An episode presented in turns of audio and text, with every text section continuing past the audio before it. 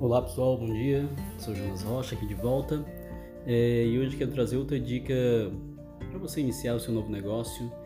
E a dica de hoje é você saber quem é o seu cliente. Né? Às vezes as pessoas se preocupam com o produto ou com o serviço que vão oferecer e esquecem de saber o que, que o cliente quer, quem é o seu cliente.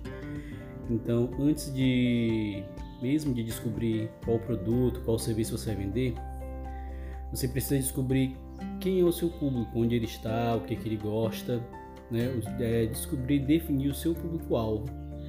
E se puder ir um pouquinho mais adiante, descobrir a persona ideal do seu negócio. Porque se você fizer todo o seu projeto, todo o seu negócio, toda a sua empresa, tudo direitinho, e no final você descobrir que o seu cliente não quer o seu produto, é, você vai quebrar, sua empresa vai fechar por falta de vendas. Né? Isso é óbvio, é claro. É, basicamente, qualquer coisa pode dar certo que você venha colocar.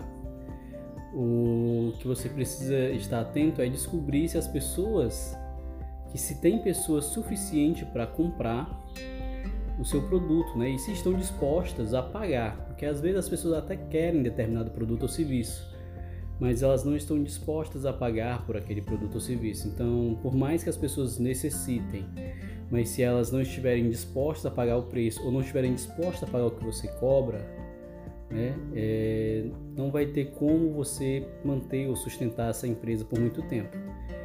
Então, antes de realmente fazer grandes investimentos, descubra quem é o seu público, quem são as pessoas que podem ou não comprar de você, se essas pessoas estão dispostas a pagar por esse produto. É como nós falamos ontem sobre o mínimo produto viável. Né? Então, comece validando a sua ideia, o seu projeto, o seu produto com pequenos investimentos, pequenos é, projetos, é, com MVPs, para que você possa descobrir se realmente as pessoas estão dispostas a, a comprar a sua ideia, o seu projeto. Às vezes, quando a gente simplesmente pergunta, as pessoas dizem que estão dispostas a pagar mas quando nós vamos para a prática e realmente vamos vender, as pessoas não pagam nada, as pessoas dão para trás, as pessoas desistem e aí a realidade é bem diferente. Então, o verdadeiro teste, a verdadeira validação é quando você bota um produto, quando você bota um serviço, né, para a venda. Mesmo que você não tenha o serviço ainda, você pode botar o serviço à venda e depois de vender você produzir o produto, ou produzir o serviço. Isso é, é totalmente aceito em nossos dias, desde que você realmente entregue o produto no tempo que você prometeu ao cliente. Mas é, você vender e depois produzir o produto não tem problema.